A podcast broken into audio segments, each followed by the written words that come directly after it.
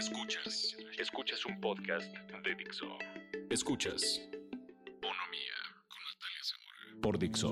Dixo. La productora de podcast más importante en habla hispana. Hola, mi nombre es Nat Zamora y este es el tercer episodio de Bonomía. El 10 de octubre fue el día de la concientización de la salud mental y hoy me gustaría platicarles un poco sobre mi experiencia.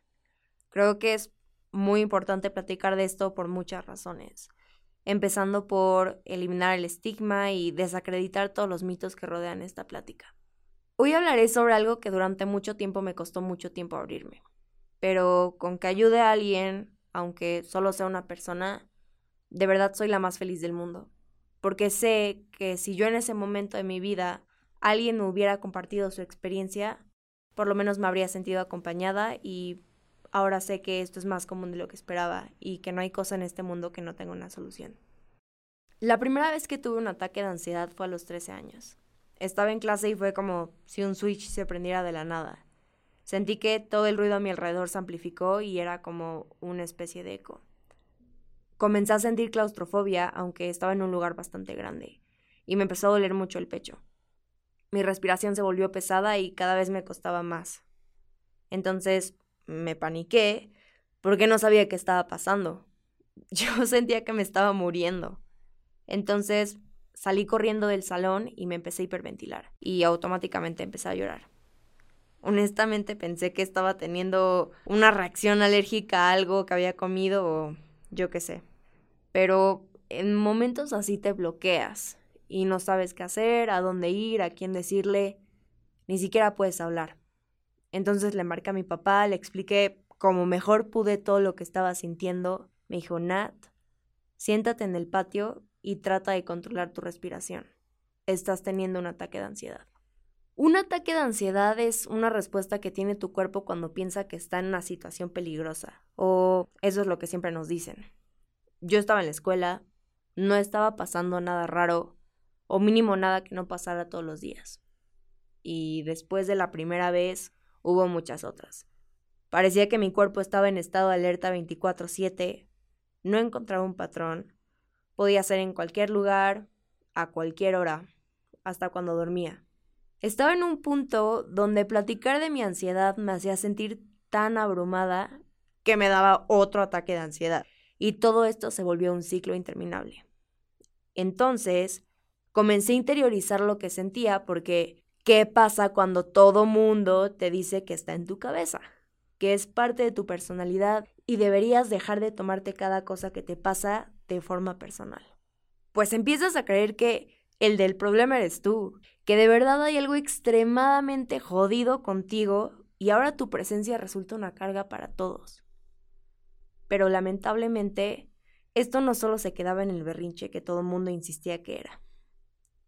Me costaba mucho trabajo concentrarme en la escuela o en cualquier otra cosa.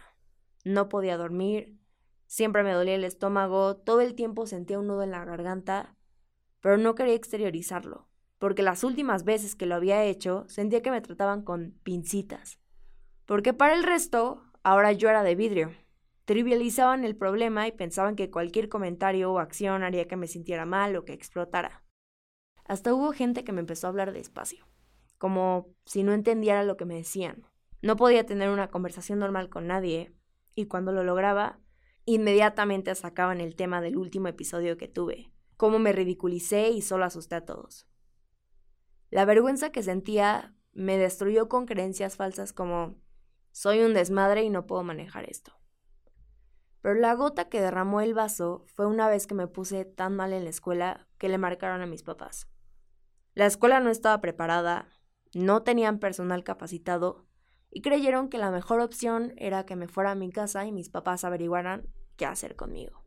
Y fue cuando comencé a ir con mi terapeuta y lo primero que me dijo fue, mira, podrías tomar ansiolíticos toda tu vida y tapar el problema, pero creo que nuestra cabeza es tan poderosa como una computadora de la NASA y eres totalmente capaz de arrancar el problema de raíz, encontrar el patrón y conocer tus disparadores. Después de un tiempo, descubrí que mis ataques de ansiedad estaban ligados a comportamientos obsesivos compulsivos. Cosas que me obsesionaban como el qué van a pensar los demás de mí, cómo me van a ver, miedo a cometer un error, entre muchas otras cosas. Llega a tener dismorfia corporal, que es cuando no puedes dejar de pensar en uno o más defectos de tu cuerpo que hacen que tú mismo distorsiones tu apariencia. Todo esto lo compensaba con compulsiones, que son rituales que tengo como contar en mi cabeza, sobre ejercitarme, acomodar mi ropa por colores, evitar ciertos alimentos o checar como tres veces que traiga mi teléfono antes de salir de mi casa, aunque ya sé que lo traigo. Cosas que podrían parecer muy tontas, pero que me ayudaban a sentir que tenía todo bajo control. Pero todo esto solo es una solución temporal, porque aún así llego a perder mi mierda totalmente si una de estas cosas no me salen bien en un momento que me siento estresada. TOC es uno de esos términos que algunas personas usan incorrectamente como un adjetivo que describe a las personas que les gustan las cosas súper limpias o arregladas de cierta manera. Es el típico estereotipo de la persona que le tiene fobia a los gérmenes, pero esto va mucho más allá de eso.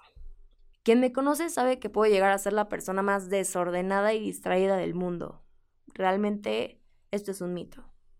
En mi caso, llego a tener pensamientos intrusivos. Pueden ser sobre mi cuerpo, personalidad, algo que dije. Son invasivos y repetitivos. La mejor manera que tengo de explicarlo es como cuando te estás bañando y piensas en discusiones pasadas y cómo las hubieras ganado si hubieras dicho otra cosa y te puedes quedar 500 horas pensándolo. Bueno, es eso, pero al siguiente nivel. Durante este proceso comencé a recibir muchos comentarios como, deja de estresarte, yo también estoy estresado y no me pasa eso. Algunas personas tienen problemas más grandes. Tú estás creando tus propios problemas. Supéralo. Cuando te dicen respira o relájate, desde el exterior puede parecer simple, pero es como decirle a alguien con gripa que deje de estornudar. Cualquier enfermedad mental va más allá de ser muy sensible. No es algo que solo esté en mi cabeza. Nadie se quiere sentir mal a propósito. Esto no es un intento de llamar la atención. No tienes que hacer sentir menos a alguien solo porque no lo entiendes. Mejor abre tu mente antes de abrir la boca y empatiza. Y ojo, no necesitas aconsejar y dar soluciones inmediatas. Solo escucha y sé un amigo. Hay veces que una acción puede decir más que mil palabras. No siempre necesitas decir algo para que la persona sepa que estás presente.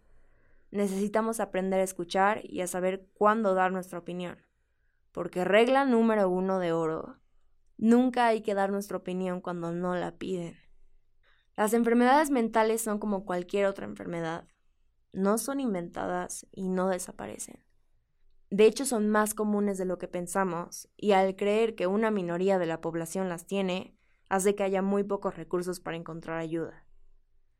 Han pasado casi cinco años, y aunque la llegué a pasar muy mal, creo que ha sido uno de los momentos más grandes de introspección que he tenido. Aprendí muchas cosas como que Todas las emociones son válidas y hay circunstancias que no nos afectan de la misma manera a todos. Me enseñó a cuidar mis comentarios con otros, porque cada cabeza es un mundo y no sabemos qué batalla está peleando alguien. Todos tenemos una historia y no sabemos qué tipo de comentarios podrían tocar una fibra sensible. También me ayudó a no compararme con el de al lado, porque todos somos seres individuales, nadie es mejor que nadie y ni siquiera la experiencia nos da permiso de juzgar a alguien por sus decisiones o forma en la que lleva su vida. Mientras tú sepas qué es lo que realmente está pasando y estés haciendo lo que está en tus manos, no le debes una explicación a nadie. Deja de invalidarte. Eres suficiente, eres más con diagnóstico y mereces ser igual de feliz que el resto. Es parte de tu historia, pero no te define. Si eres alguien que está pasando por alguna situación parecida, quiero que sepas que vas a lograr resolverlo. Que las cosas sí mejoran y no estás solo. Siempre platica con alguien que te sientas en confianza, un amigo, maestro o algún familiar. Platicarlo ayuda a despejar tu mente y aclarar tus ideas. Si tú o alguien que conoces necesita un psicólogo gratuito, Puedes llamar al Servicio de Orientación Psicológica del Estado de México al 01800 710 2496 o escribirles por WhatsApp a un chat de confianza al 55 55 33 55 33. Puedes escribirles a cualquier hora del día en cualquier parte del país. Normalizamos hablar sobre salud mental. Y pues nada, ya saben que pueden encontrarme en Instagram como arroba natzamora y si alguien quiere mandarme su historia o un mensaje, pueden hacerlo bonomía con doble n arroba gmail.com. También puedes transmitir este podcast en iTunes, Spotify y Dixo.com. Adiós.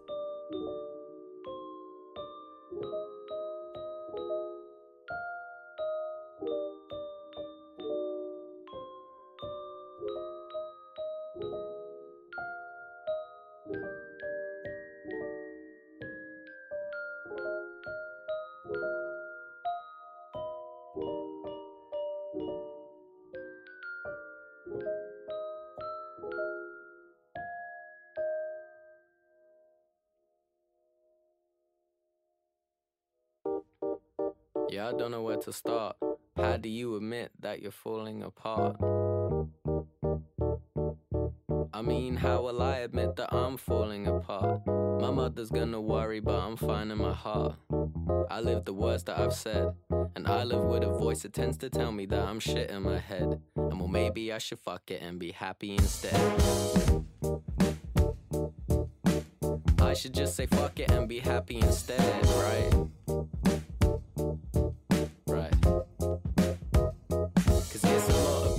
Trying to tell me how to deal with myself. But I'm not gonna listen if you mention my health. I don't care, don't tell me and don't text me. Cause that kinda shit upsets me, just kind of affects me. And it's bringing me down, and I'm not gonna lie. These days I prefer to just not be outside. And these days I just end up spending all of my time with my girlfriend. But to be honest, I think that's alright. Cause time keeps rolling and I'm just making songs. I'm doing my best. Still find myself stressed. And I'm no longer sure where I belong. I'm starting to rust. Don't know who to trust. Don't trust anyone, not even me. Some people concentrate on style too much, but I think I just force myself to smile too much, and that should soon end for the best. Yeah, I wanna live my life with no stress, love life and feel blessed. Like it's kind of funny on the inside. I'm trying to be a man, but really I'm just a little child. Shit, and that's pretty much it. Yeah, that's pretty much it. Is there anything else? Oh yeah, my jaw hurts a lot because I grind it with stress. Uh-huh. I was an idiot recently and lost a lot of my friends. Uh. Nothing brings me joy and nothing makes me smile. Being at school makes me aware of how I haven't been myself in a while. Uh-huh. And I wonder what it was like to be 11. Wonder if there's such a thing as life after death, such a thing as heaven. Why? And every now and then I think about the fact that I'd become a legend if I died at 27. Dixo presentó